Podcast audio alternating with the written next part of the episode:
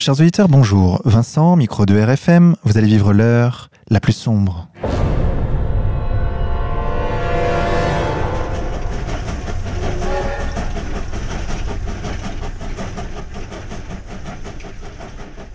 Chers auditeurs, pour cette 65e émission, nous avons le plaisir d'accueillir Toussaint Joanneau. Monsieur Joanneau, bonjour à vous. Bonjour. Toussaint Joanneau, vous êtes prêtre diocésain dans une petite ville de France et également auteur d'un ouvrage paru récemment aux éditions Contre-Culture, le tome 1 des cahiers de culture chrétienne et intitulé sobrement La Bible. Dans ce livre passionnant, Monsieur Joanneau, vous racontez de façon pédagogique et accessible l'histoire, la structure, la portée de ce livre saint. Vous le mettez en perspective avec le contexte historique de l'époque et également l'évolution des textes sacrés des deux autres religions monothéistes, le judaïsme et l'islam, mais surtout le judaïsme. C'est de tout cela dont nous allons parler, mais avant cela, chers auditeurs, laissez-moi vous informer que je me trouve, comme chaque semaine, aux côtés de Xavier. Xavier, bonjour à toi. Bonjour à tous. Monsieur Joanneau, ma première question.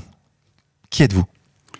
Eh bien, comme vous l'avez dit très justement tout à l'heure, je suis prêtre diocésain, je suis dans un ministère ordinaire, euh, d'une euh, paroisse ordinaire. Voilà, et la Providence, je crois, m'a permis de croiser les chemins de contre-culture, de découvrir euh, qui était euh, ce qu'était égalité et réconciliation, Monsieur Soral, et toute l'agitation culturelle, politique et intellectuelle autour de lui. Ça a donné lieu à des rencontres, des échanges, et au bout du compte, à une petite collection, voilà, comme vous l'avez dit, de présentation de la culture chrétienne. Il faut bien commencer par un bout. Ce n'est pas une question de prosélytisme, c'est juste de dire, voilà, nos racines sont chrétiennes, et il est bon de connaître ces, ces racines, et j'ai voulu euh, le partager avec d'autres personnes. Alors, vous commencez cette collection par euh, une explication de ce qu'est la Bible, une explication très pédagogique. Alors, je vais vous poser cette première question qui pourrait, euh, à partir de laquelle vous pourriez faire un développement sur toute l'émission, mais je vous la pose quand même. Monsieur Joanneau, qu'est-ce que la Bible?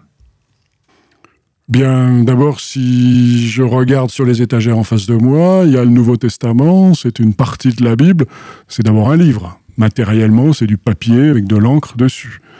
Euh, si on prend une définition matérialiste, la Bible, c'est d'abord un livre. Et puis, dans un deuxième temps, euh, si on se penche davantage sur la question, la Bible, c'est la trace, c'est une trace, au fond. Cette encre qui s'est déposée sur du papier, c'est la trace d'une expérience. Une expérience qui est d'abord profondément, fondamentalement, depuis plusieurs millénaires, une expérience religieuse, qui a, qui s'est traduite en écrit. Mais fondamentalement, le noyau de la Bible, son essence profonde, c'est cette expérience religieuse. Et pour nos chrétiens, euh, c'est même la trace de la rencontre de l'humanité avec Dieu, qui se, qui s'est euh, exprimée par une tradition qui elle-même a laissé des traces au cours des millénaires et ces traces, une partie de ces traces culturelles, euh, eh bien, c'est ce livre. Ce sont ces livres d'ailleurs, pour être plus précis. Alors, cette rencontre avec Dieu, c'est la rencontre avec un Dieu unique. C'est le passage aussi du euh, polythéisme au monothéisme. Qu'est-ce qui explique ce passage? Alors, c'est un raccourci euh, arrivé à raccourcir euh, en si peu de temps. Et bon, j'invite les gens évidemment à se pencher sur ce petit opuscule, très très modeste, mais qui est au moins un point de départ. Euh, L'histoire, elle est à la fois, euh, je dirais, plus simple et plus compliquée que ça. Euh, si vous voulez, il y a la conscience qui naît peu à peu dans le cœur d'un certain nombre d'individus, dont le premier tester, c'est Abraham qu'il a fait cette rencontre et que cette rencontre a changé sa vie. Elle l'a changé même d'un point de vue matériel puisqu'il a quitté sa terre, la Mésopotamie actuelle, l'Irak actuel, pour se diriger vers l'ouest, vers une autre terre. Euh, alors, on est à la frontière entre ce que l'on appelle les mythes et puis l'histoire avec un H majuscule. Et en même temps, euh, cette expérience, elle va se transmettre génération après génération c'est, si vous me permettez une image, c'est comme si on mettait au point avec un, un, un objectif, un objectif euh, photographique. Exactement, c'est ce que je, c'est ce que, c'est ce que je voulais dire. Et euh, ce qu'il faut comprendre, c'est que l'expérience de foi, elle se vit dans l'histoire. Voilà, c'est toute la tension qui traverse ces livres, qui traverse l'expérience chrétienne depuis euh, et l'expérience juive d'abord, puis l'expérience chrétienne. C'est cette tension il se passe quelque chose qui dépasse l'histoire, mais qui s'inscrit au cœur de l'histoire. D'accord. Et cette histoire, hum, ce passage dont vous parliez tout à l'heure, introduit également une notion qui va devenir fondamentale, qui est celle d'intermédiaire, puisqu'à ce Dieu unique, les peuples accèdent à lui par un intermédiaire qui est en l'occurrence le peuple juif. C'est exactement ça. C'est d'abord une personne, puis cette personne devient devient une famille, puis un peuple qui traverse les vicissitudes de l'histoire euh, à travers euh, ce qu'on appelle dans la Bible le pays de Canaan, la Palestine actuelle, l'Égypte, la Syrie, etc., etc. Et de fait, assez vite, en particulier à partir de Moïse, ce peuple a la conscience d'être un peuple élu mais d'une élection qui d'abord est d'abord une élection spirituelle, qui passe dans un vrai peuple, avec des vraies personnes, mais de dire, voilà, nous sommes, nous avons été choisis par Dieu pour être les intermédiaires entre nous et ce que les Juifs appellent les nations. Tous les autres peuples de la terre, et dès Abraham, la chose est en germe, c'est ça. Abraham est choisi pour annoncer être porteur de cette révélation. Mais il n'existe que s'il en est le porteur et s'il ne perd pas la perspective qu'elle n'est pas sa propriété, mais qu'elle est destinée aux nations. C'est ça la, vocation du peuple juif. Donc vocation spirituelle. Est-ce qu'on peut dire que cette révélation, euh, à l'époque d'Abraham, a des enjeux politiques?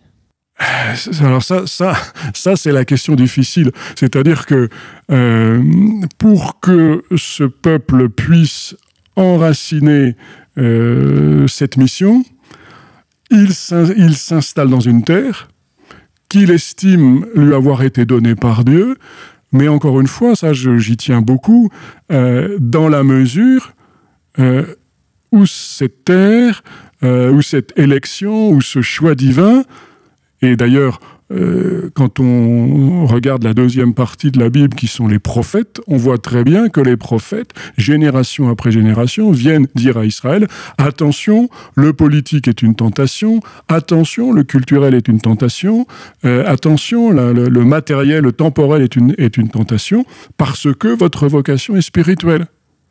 Vous êtes là pour servir d'intermédiaire entre le monde et Dieu. Et si vous perdez de vue euh, cette perspective transcendante, euh, alors vous êtes idolâtre, parce que le grand péché, c'est l'idolâtrie. C'est se détourner de la mission reçue de Dieu, se détourner de, ce que Dieu veut. Et malgré tout, ces écritures sont tributaires euh, des hommes qui en transmettent le message et donc par la force des choses subissent des influences et notamment culturelles. Et vous parlez des influences égyptiennes. Qu'en pensez? Alors, la première chose qu'il faut en penser, c'est que ce ne sont pas les seuls.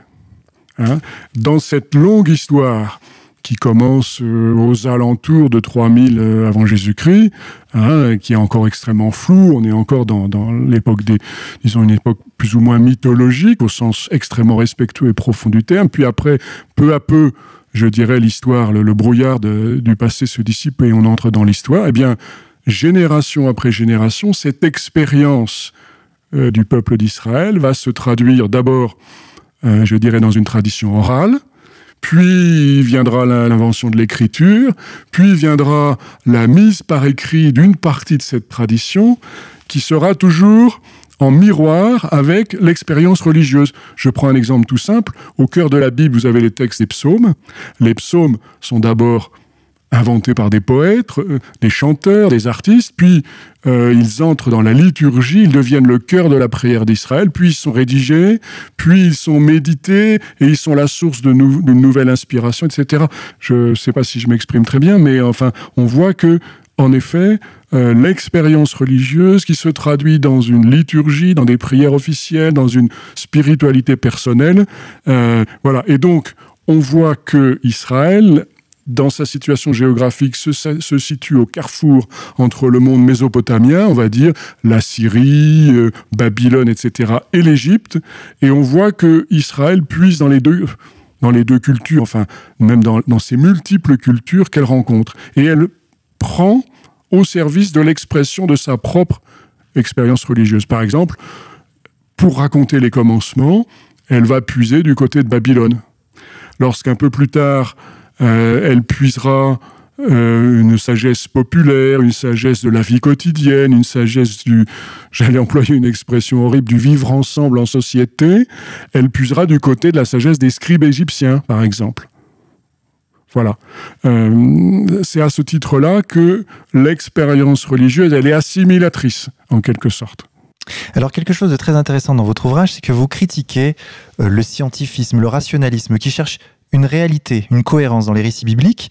Vous dites, vous, qu'il ne faut pas chercher d'explication rationnelle dans la Bible, mais une transcendance. Vous dites, le mythe formule la conception de la réalité qu'un peuple ou un groupe humain s'est faite, fixé dans un récit se rapportant au temps primordial et dont le but est d'inscrire la vie quotidienne dans le réel transcendant, dans le sacré. Alors, vous avez raison si l'on parle de la première partie de la Bible. D'accord. C'est-à-dire, par exemple, la Genèse qui, en effet, parle à la manière des mythes. Mais lorsque l'on passe, par exemple, au roi David, à Salomon ou aux prophètes, là, on est dans l'histoire. Plus tard même, lorsque le peuple juif sera confronté à la culture grecque, il parlera le, le langage de Platon d'Aristote, le langage du logos. Donc en, clair, vous dites que la jeunesse doit être interprétée de façon allégorique. Absolument. Ça, c'est une des choses fondamentales et que je voudrais apporter dans, le débat et pour aider chacun à, s'y retrouver un petit peu, c'est qu'en effet, la Bible, ce sont des livres, que ces livres se lisent les uns comme de la poésie, les autres comme euh, la régulation du, rituel, de ce qu'on appelle de la liturgie. D'autres se lisent comme des récits d'histoire. Il y a l'histoire des dynasties, les coups d'État autour de Salomon, de ses, de ses descendants. D'autres se lisent euh, comme des proclamations, euh, je dirais, spirituelles, comme les prophètes. Vous voyez, c'est ce que on appelle les genres littéraires. C'est-à-dire, euh, aujourd'hui, vous ne lisez pas un poème de Verlaine comme vous lisez un discours de, allez, comment on va dire, ça ne fâchons personne, mais disons un discours de M. Hollande, par exemple. Hein, vous, quand vous prenez euh, ces deux textes, vous ne les lisez pas avec le même logiciel. Vous comprenez qu'ils ne parlent pas de la, ne parlent pas exactement de la même chose, ils ne parlent pas de la même façon de la même chose. Vous dites par exemple dans votre livre qu'on ne peut pas demander si un poème de Rimbaud est vrai ou non. Oui, parce, mais encore une fois, euh, cette question concerne euh, encore une fois la partie des récits bibliques qu'on appelle, qui appartiennent à ce grand ensemble littéraire qu'on appelle les mythes. Hein, c'est-à-dire une manière poétique de parler euh, de l'expérience humaine dans sa profondeur. C'est là où il y a par exemple la grande erreur des scientistes du 19e siècle, ça répond aussi peut-être à une autre question, euh, à savoir, la Genèse n'est pas un traité euh, d'astrophysique. Il ne s'agit pas de savoir si ça correspond à une... Non, non, on utilise un langage, euh, mais c'est vrai pour tous les grands mythes de l'humanité, le Kalevala, enfin toutes les grandes histoires fondatrices de toutes les grandes civilisations. Et pourtant, mon père, dans le catéchisme qu'on appelle traditionnaliste, on apprend malgré tout que la jeunesse doit être prise euh, au, pied de la lettre. Oui, alors ça, je suis désolé de le dire, mais euh, surtout le pape Pie XII, qui dans les milieux traditionnels est très révéré, a bien expliqué dans les années, dans les années 50-60 que, encore une fois, il, y avait dans la Bible des genres littéraires, que nous croyons que la Bible nous donne la révélation authentique qui vient de Dieu, mais qu'elle s'exprime dans un langage humain et qu'il faut comprendre ce que l'auteur humain a voulu dire. La Bible ne nous ment pas, mais il faut comprendre ce qu'elle nous dit en particulier. Mais vous savez, c'est vrai à un bout de la Bible avec la Genèse, mais c'est aussi vrai de l'Apocalypse qui donne lieu à autant de délires. Euh, voilà. Euh, donc, encore une fois, la Bible parle vrai, elle dit vrai, mais dans son langage à elle. Parce que l'originité absolue de la révélation euh, de la tradition juive recueillie par, par la foi chrétienne et la tradition chrétienne, c'est de dire Dieu se sert d'un instrument humain qui n'est pas une marionnette, mais dont il utilise toutes les potentialités pour parler aux hommes. Il parle aux hommes le langage des hommes, mais c'est Dieu qui parle.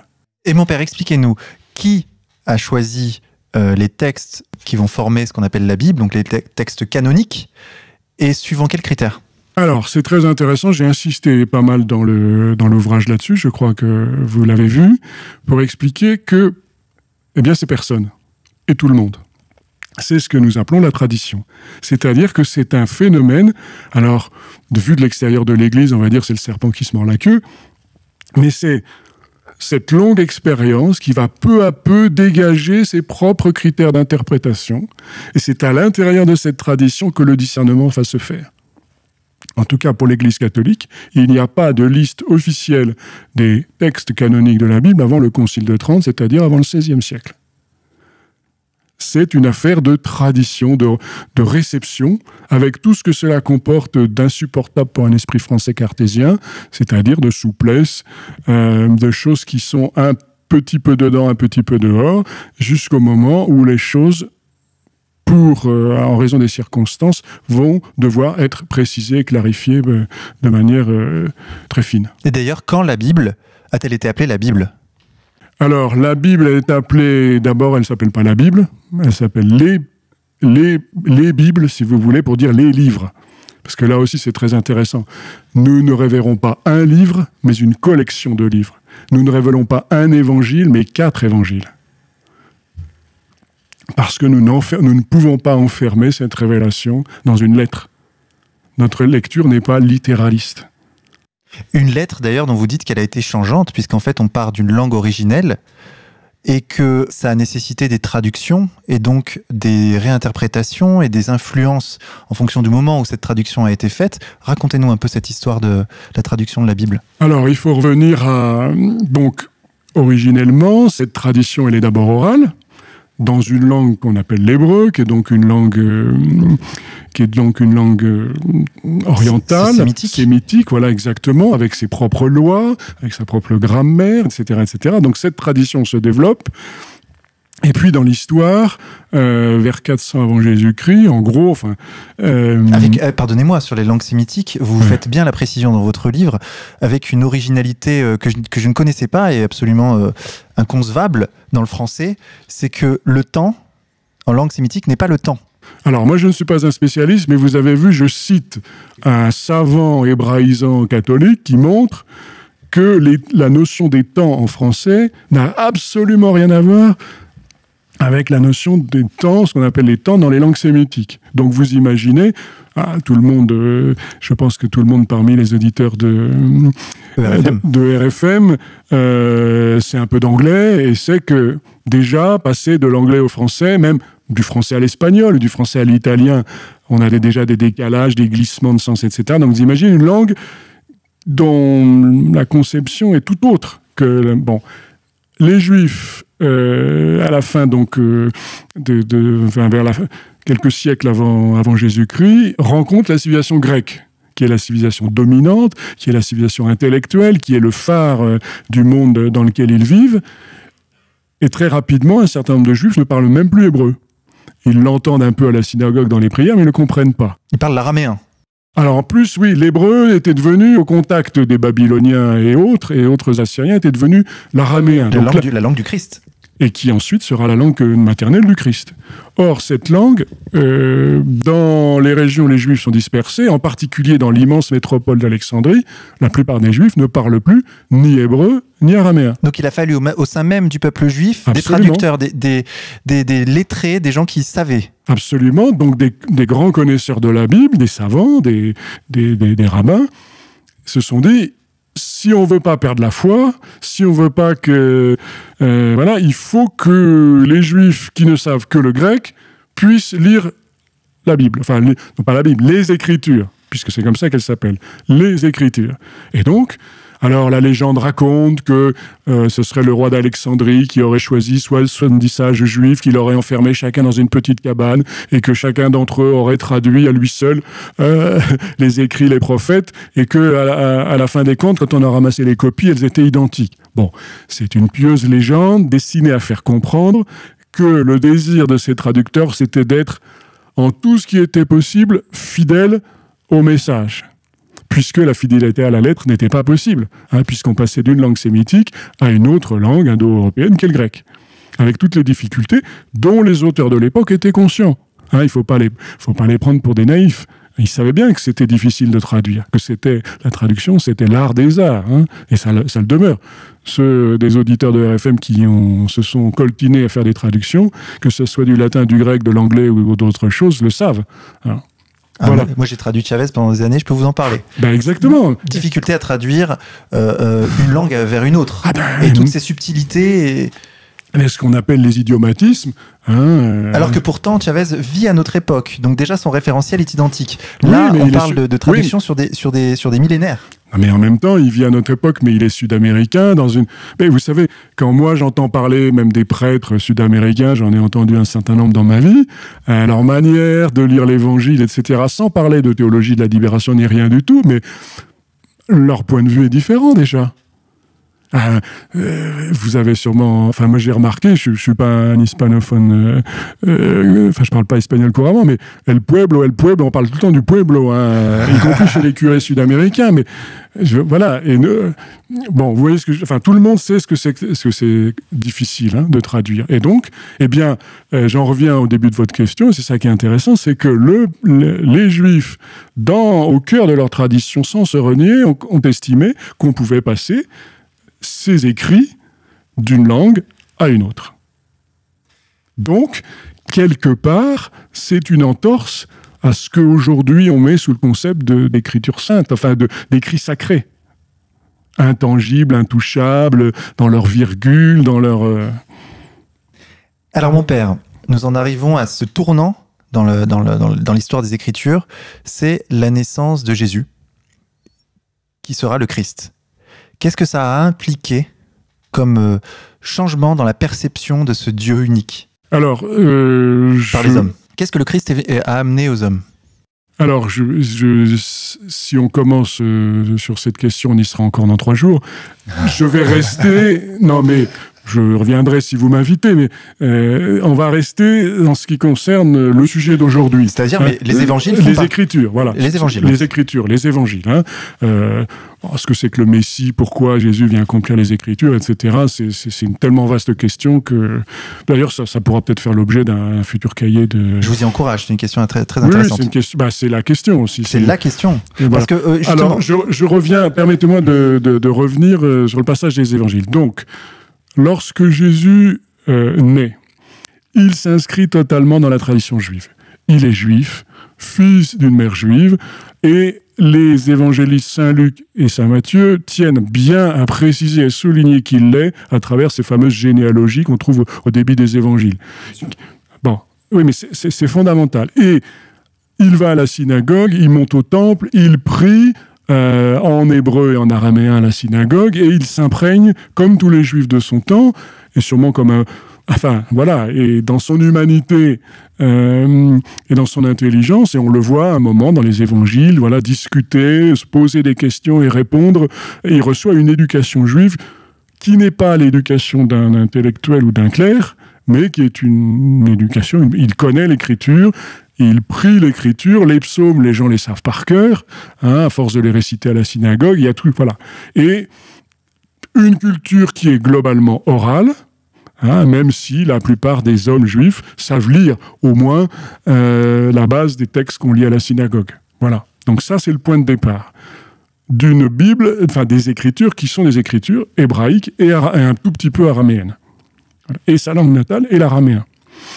On peut imaginer que, à l'instar d'autres apôtres, euh, peut-être pas autant que saint Paul qui lui avait une euh, était euh, biculturel, hein, grec et hébraïque et juive.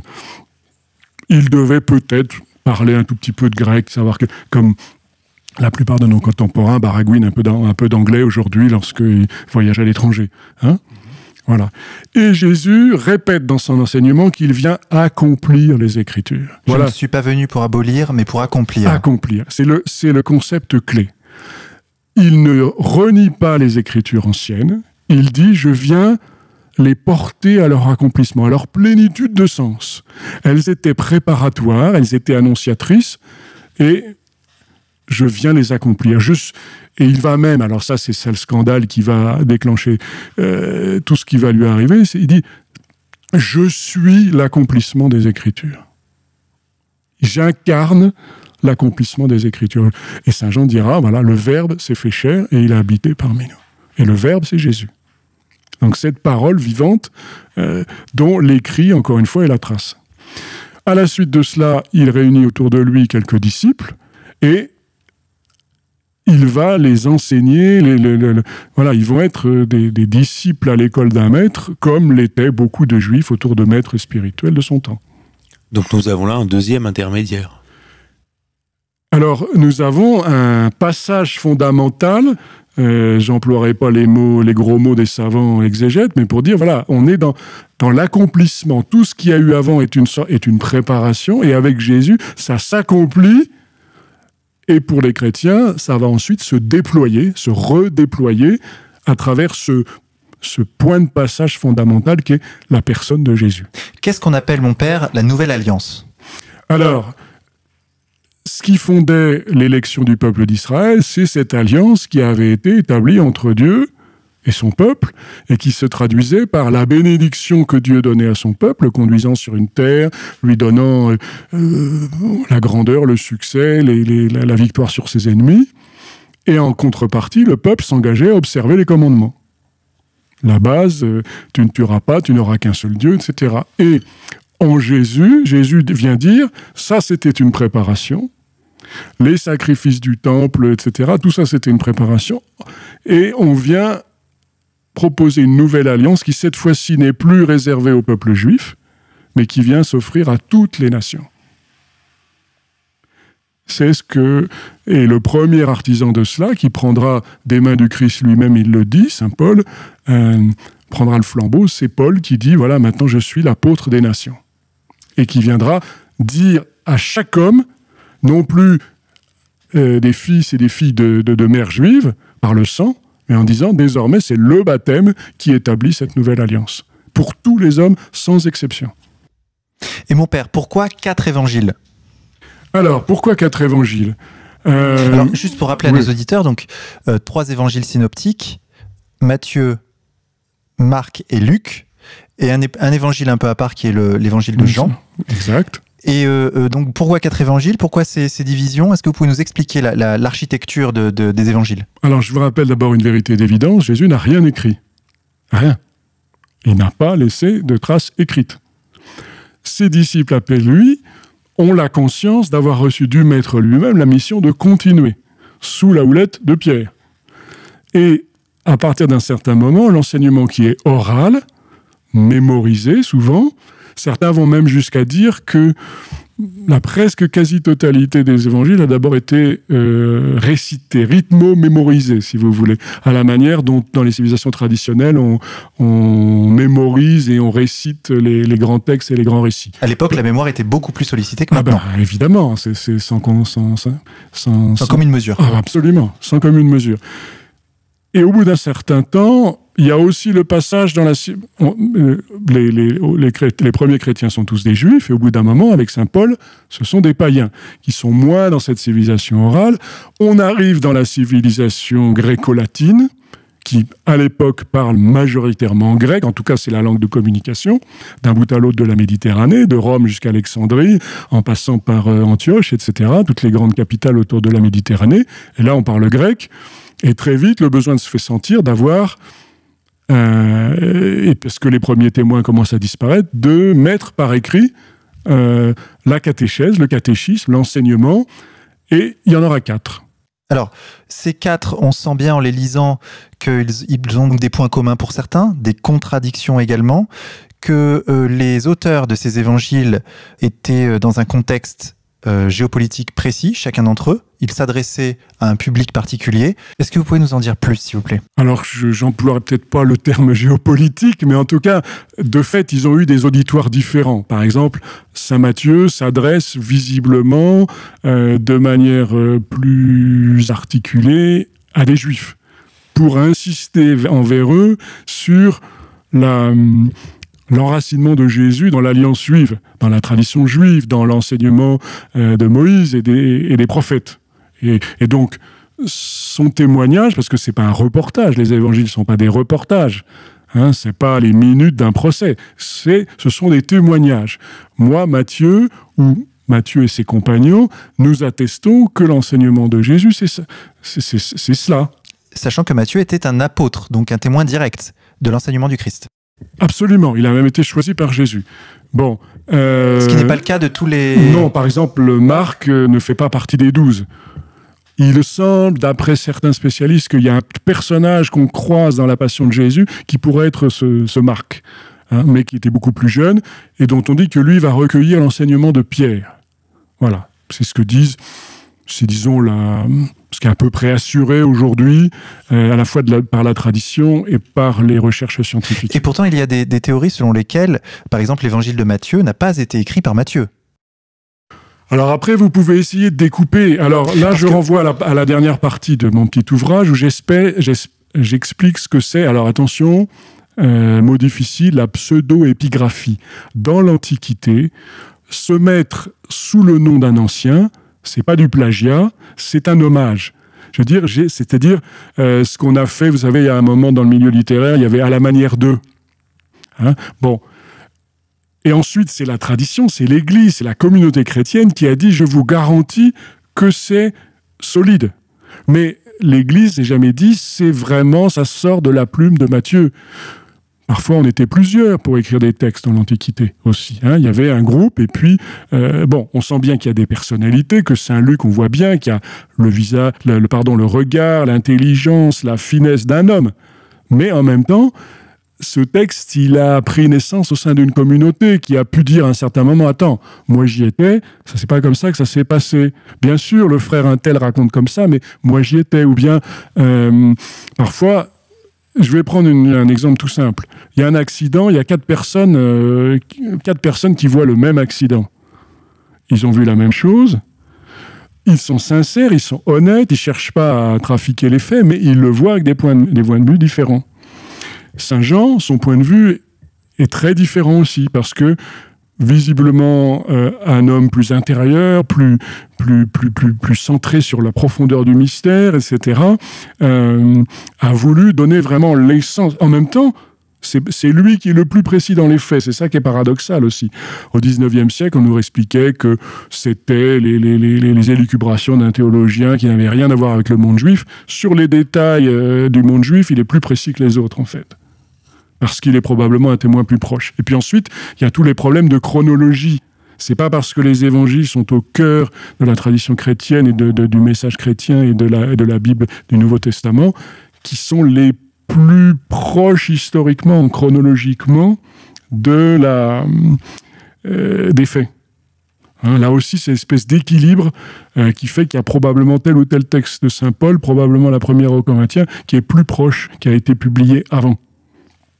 Et puis ensuite, euh, ce à quoi on faisait allusion déjà dans la, dans la tradition juive, c'est que il n'y a pas encore d'autorité centralisée qui contrôle, qui censure. Euh, si vous voulez, dans le monde Internet, on est un peu revenu à ça. Ça part dans tous les sens. Et puis, euh, bon, et de fait, au bout d'un certain temps, l'Église a dû dire, bon, attention, stop, là, on va faire le tri. Et très vite, il y a des listes qui vont circuler. On dira, attention, l'évangile qui s'appelle l'évangile de Jean, l'évangile qui s'appelle Matthieu, ça c'est sérieux. Par contre, tel ou tel évangile, l'évangile de Nicodème ou tel ou, tel ou tel autre texte, non, ça c'est pas sérieux. Et parmi les pas sérieux, il y en a qui sont pas bien méchants. Bon, les gens ont essayé de raconter l'enfance de Jésus. Bon, c'est mignon, mais ça mange pas de pain. Alors que par contre, certains groupes chrétiens dissidents ont voulu faire entrer leur enseignement dissident à travers des soi-disant évangiles. Et là, l'Église a dit stop. C'est ce qu'on appelle les récits apocryphes. Bon, c'est un peu compliqué, mais je... Mais c'est passionnant. Et d'ailleurs, il y a une question qui, à moi, à un moment donné, m'a passionné, c'est l'articulation entre les, trois évangiles synoptiques, et notamment euh, l'antériorité supposée de l'évangile de Marc par rapport à Matthieu et Luc et suivant laquelle, donc cette théorie, euh, Marc aurait constitué une source commune pour Matthieu et Luc. Donc dans la rédaction même des évangiles, ils se sont inspirés les uns des autres. Alors, si vous me permettez un petit témoignage personnel, lorsque j'ai été étudiant au séminaire, euh, c'était très à la mode ces théories. Hein. C'est ce qu'on appelle la source Q. Exactement. Comme euh, Q, comme le mot allemand Quelle, qui veut dire la source. Aujourd'hui, vous allez dans les facultés de théologie et dans les facultés d'exégèse, ça a disparu cette histoire. Hein. Donc, ce qu'il faut savoir, c'est que dans le monde intellectuel, dans la science historique, etc., il y a des modes. Alors, c'est intéressant. Attention, je ne dis pas que c'est faux. Simplement, ce sont des, dans la succession des générations scientifiques des tentatives de, d'expliquer la, la, coagulation des textes évangiles. C'est très intéressant. C'est pas parce qu'on est chrétien qu'on n'a pas le droit de se servir de sa raison, de son intelligence, et donc pourquoi pas y réfléchir? Maintenant, sur le plan de la foi, ça n'est pas fondamental. Hein, et que on peut se perdre dans ces débats, que j'allais dire un peu talmudiques, euh, tandis que le texte n'acquiert plus de force vitale euh, comme un texte spirituel. D'accord. D'ailleurs, en parlant du Talmud, comment vivent les textes judaïques, la Bible juive, euh, parallèlement à cette, aux évangiles qui, eux, donc, prennent leur essor à, ce, moment où nous sommes du récit?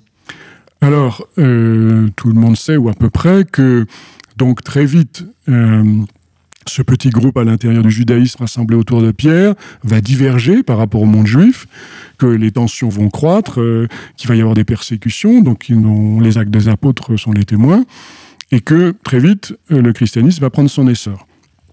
Arriveront les événements, alors là pour le coup géopolitique, euh, la révolte juive, euh, la destruction du temple, la révolte de Bar Kokhba et la et comment dirais-je la, diaspora définitive, etc.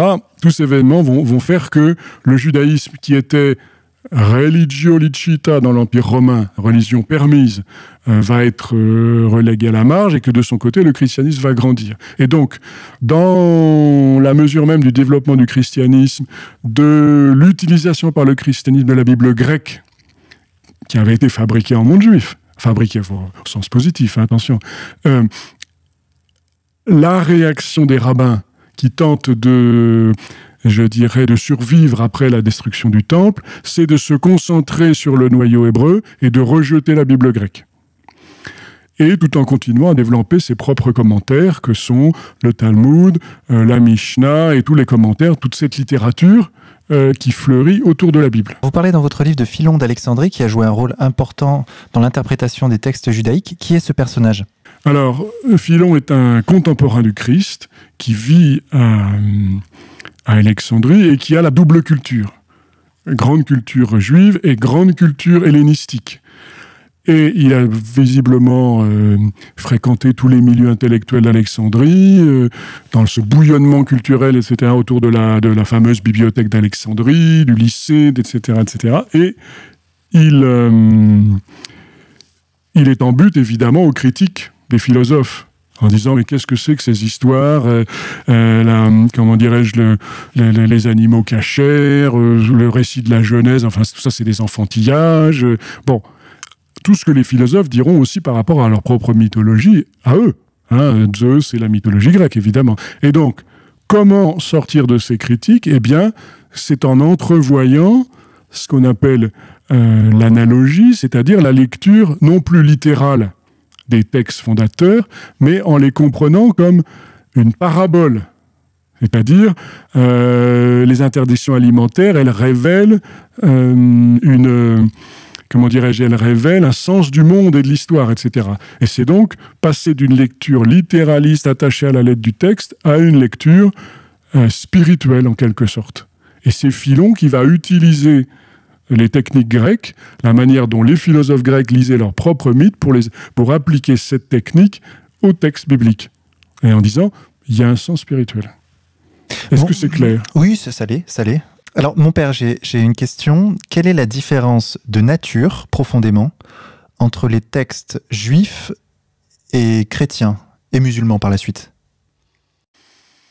Alors, il faut, faire deux catégories principales. La première, c'est clair, euh, nous recevons l'Ancien Testament des Juifs, nous chrétiens, nous catholiques aujourd'hui, et c'est notre héritage. Et nous sommes le nouvel Israël. Ça, c'est Saint Paul qui le dit, c'est clair.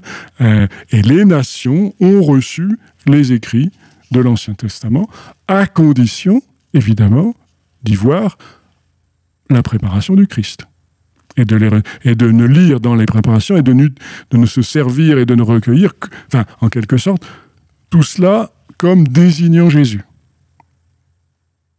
Interprétation évidemment que les Juifs rejettent, c'est clair. Hein, euh, là-dessus, il faut. Voilà. Mais donc, nous, comme chrétiens, nous les recevons à ce titre, à plein titre. Voilà. Et euh, à partir de là, euh, je crois que évidemment c'est un, comment dirais c'est une option spirituelle fondamentale, religieuse fondamentale, mais nous ne pouvons pas nous couper de ces racines juives. Hein. et très clairement, nous recevons les Écritures comme les Écritures de l'Ancienne Alliance, plus les Écritures de la Nouvelle Alliance que nous appelons Ancien et Nouveau Testament. Mais malgré tout, les évangiles sont, euh, sont nés de la matrice juive. Exactement. Alors justement, quelle est la nature de cette rupture qui s'est opérée entre ces deux textes? Qu'est-ce qui a amené à la civilisation chrétienne à émerger, à, à se répandre par rapport à cette matrice juive? Ah, c'est, le Christ, une fois de plus. Hein. D'accord, mais quelles sont les tensions les, les... Ah ben, le fait, le, la, tension fondamentale, c'est est-ce que Jésus, oui ou non, est le Messie? Attendu par Israël. Nous, nous répondons oui, il l'est. Et c'est, par exemple, ça se, ça se lit dans l'évangile, dans la fameuse scène où Jean-Baptiste désigne Jésus en disant Voilà l'agneau de Dieu. Ce qui est une manière de dire Ben voilà, c'est lui le Messie. Je vous le montre. Jean-Baptiste étant comme le résumé de tout ça, et, Jean-Baptiste dit C'est lui, c'est le Messie. À partir de là, chacun choisit. Est-ce que oui ou non, ce Jésus est le Messie? Donc les Juifs, en quelque sorte, attendent toujours le Christ. Absolument. Oui, oui, ils attendent toujours le Messie.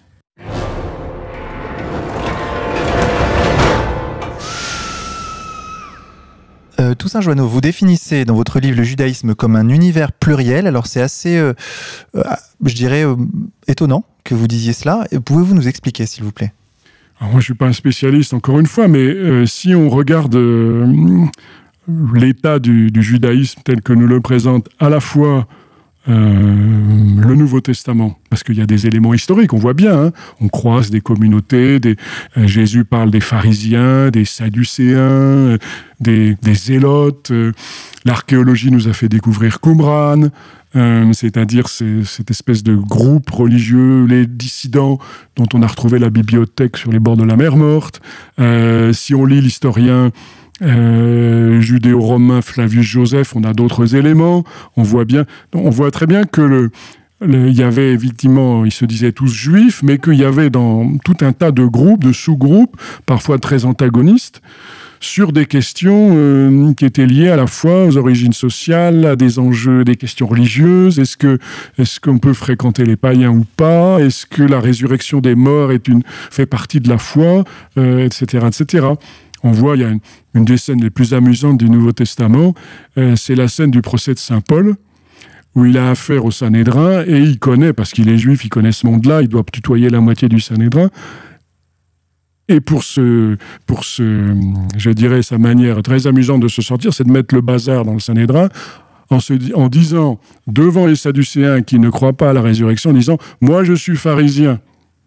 Et du coup, c'est l'émeute à l'intérieur du Sanhédrin parce que ça se transforme en querelle théologique. Et pendant ce temps-là, euh, son cas est oublié. C'est une des scènes les plus amusantes euh, du, Nouveau Testament. Voilà, il y a des antagonismes. Alors, j'essaie de l'expliquer euh, un peu plus précisément, qui sont à la fois des antagonismes sociaux, qui sont des antagonismes politiques et les rapports à l'occupant.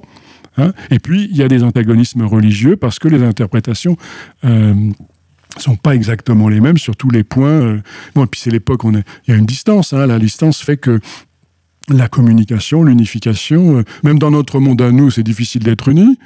Euh, j'imagine que ER, comme toutes les associations, bah, il y a des tensions, il y, a des, y a des querelles de personnes. Ben, voilà, toutes les réalités humaines n'y échappent pas à hein, ces règles. voilà. Donc le judaïsme, il est en quelque sorte pluriel, même s'il y a une autorité centrale à l'époque de Jésus qui s'appelle le Grand Conseil, le Sanhédrin et qui va condamner Jésus? Et mon père, et le Talmud dans tout ça ah, écoutez, moi je suis pas un grand spécialiste. Je suis la seule chose que je sais, c'est que vous en, parlez euh, à la marge, parce à la marge, parce que c'est pas c'est pas notre souci. C'est si vous voulez, j'en parle simplement pour dire, il s'agit de commentaires, d'interprétations juridiques. Les Écritures posent des questions, les religieux essayent de comprendre ce que ça veut dire et essayent de vivre les commandements de Dieu dans leur vie quotidienne. Et comment on fait? Alors il y a plusieurs points de vue, il y a des textes qui semblent se contredire, comme voilà. Et le Talmud, il est essentiellement rempli de ces interprétations. Comment on fait euh, dans la vie quotidienne, dans le travail, dans le commerce, euh, euh, dans le couple, à la synagogue, au temple, comment on fait un sacrifice, etc. C'est une collection de sentences, si je crois, enfin j'espère ne pas dire de bêtises, hein, mais en tout cas c'est du commentaire. D'accord. C'est l'herméneutique. Alors moi, j'emploierai pas les gros mots, mais c'est oui, oui, c'est ça. C'est le, c'est encore une fois, même avec l'Évangile, même avec les paroles de Jésus, quand un chrétien se dit mais je crois que c'est un commandement de Jésus, mais comment je fais moi 2000 ans après pour le vivre? Bah, il faut réfléchir, il faut prendre des avis différents. Est-ce que ça répond à la question? Ça répond à la question, Xavier? Oui, mais cette approche du texte euh, existe beaucoup moins dans le christianisme. Oui, parce que, en tout cas, le catholicisme a généré un centre que nous appelons euh, le pape. Hein euh, ça a pris du temps, hein ça a pris une dizaine de siècles. Mais peu à peu a émergé, même si c'était déjà présent, l'idée que, en dernière analyse, quand il y a une querelle d'interprétation, quand il y a des problèmes d'interprétation, de, de, mise en œuvre de la foi, quand il y a des désordres, ben, en dernière analyse, on aura un point de référence qui est, euh, en gros, on va dire Rome, pour nous catholiques. Hein. Au départ, dans les petites communautés, c'est l'évêque, puis ensuite, c'est l'évêque des évêques, euh, l'évêque de Rome, qui n'a jamais existé dans le judaïsme. Voilà. Alors, mon père a une question. Mais ça part, euh, qu'on se rassure, et quand euh, je rassure les auditeurs de R, de RTV, ça n'a pas empêché les disputes et les querelles dans l'Église hein, au cours des siècles. Hélas, hélas. D'ailleurs, vous, vous évoquiez la question des contradictions entre les différents évangiles. c'est vrai que sur certains points, ils, ils se contredisent, hein, même clairement. Donc ça, comment vous, résolvez euh, ces problèmes qu'on rencontre à la lecture des, évangiles? Moi, je ne résous rien du tout. Hein. J'essaie de m'inscrire dans la tradition et, chaque chrétien, chaque catholique doit essayer de...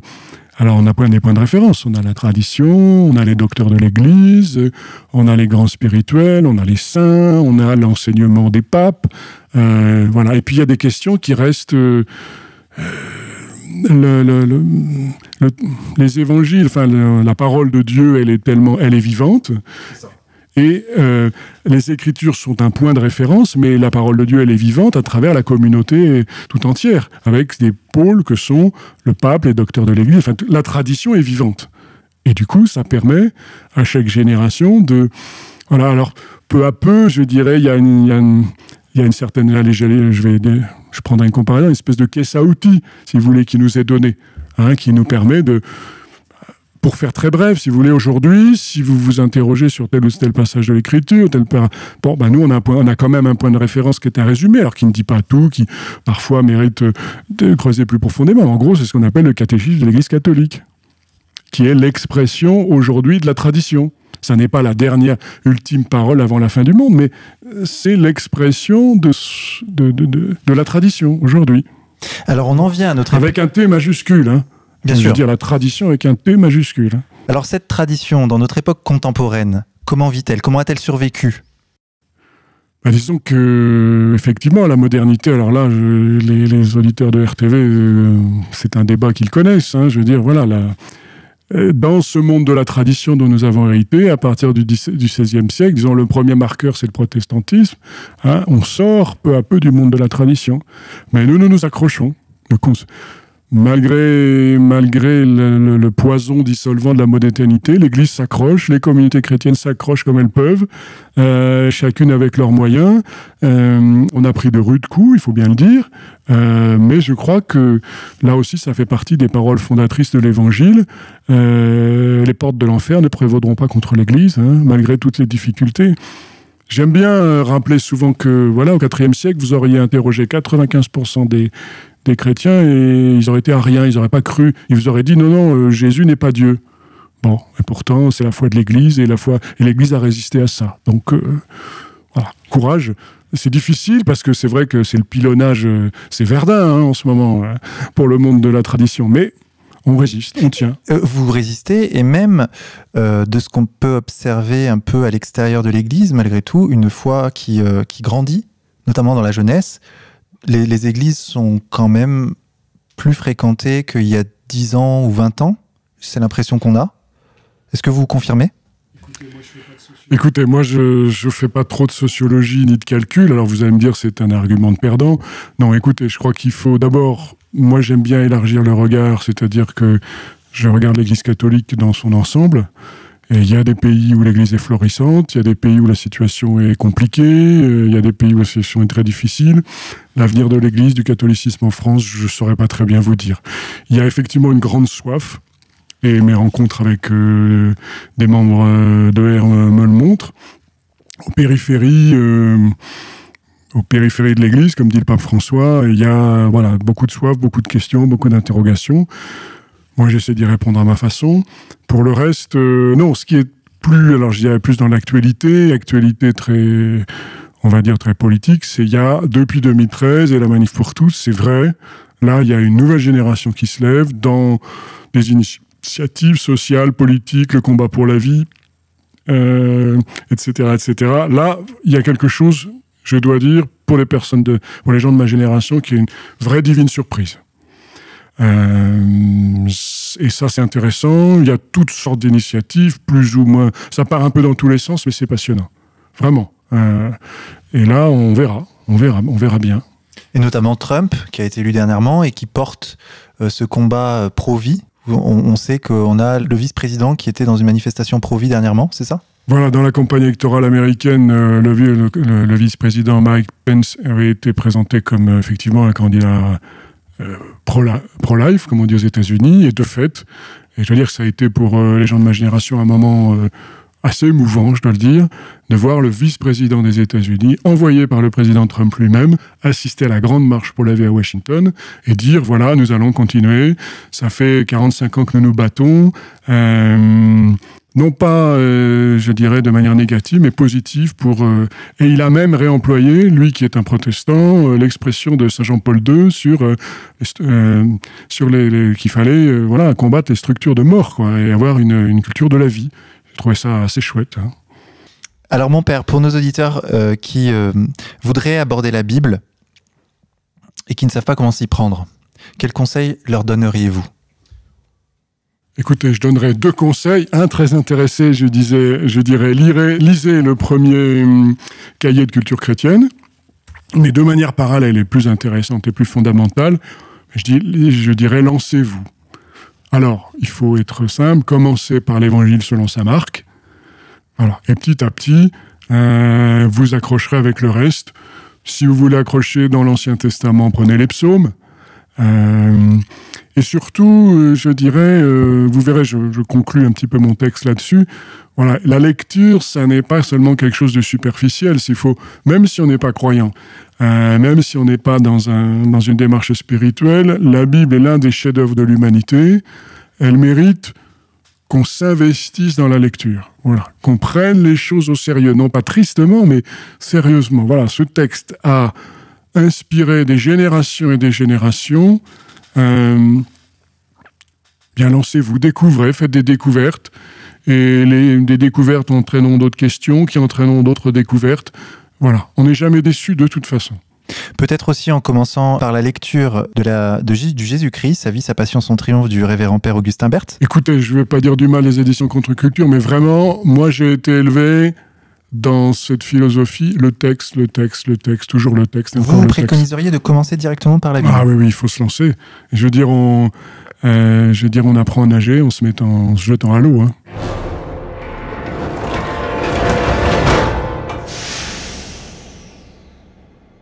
Mon père, merci beaucoup pour cette émission passionnante. Merci aussi pour ces questions passionnantes. Bien, merci. Je rappelle que votre livre, le tome 1 des cahiers de culture chrétienne, La Bible, est disponible sur contreculture.com au prix de 12 euros pour 100 pages. De même d'ailleurs que les évangiles, vous en parliez tout à l'heure, la traduction de l'abbé Augustin Crampon, un très bel ouvrage contre-culture, ainsi que nombre d'autres ouvrages, dont euh, Le Jésus-Christ, sa vie, sa passion, son triomphe du révérend père Augustin Berthe. Tout cela permettant d'approfondir notre connaissance du christianisme. Monsieur Joanneau, merci encore. Xavier, on se retrouve la semaine prochaine pour une nouvelle émission. À la semaine prochaine. Chers auditeurs, nous allons conclure cette émission en musique sur les notes de Lamota. Son album Bande originale est disponible sur le site contreculture.com. Nous allons écouter Célerine Noire. Bonne écoute à tous et à la semaine prochaine.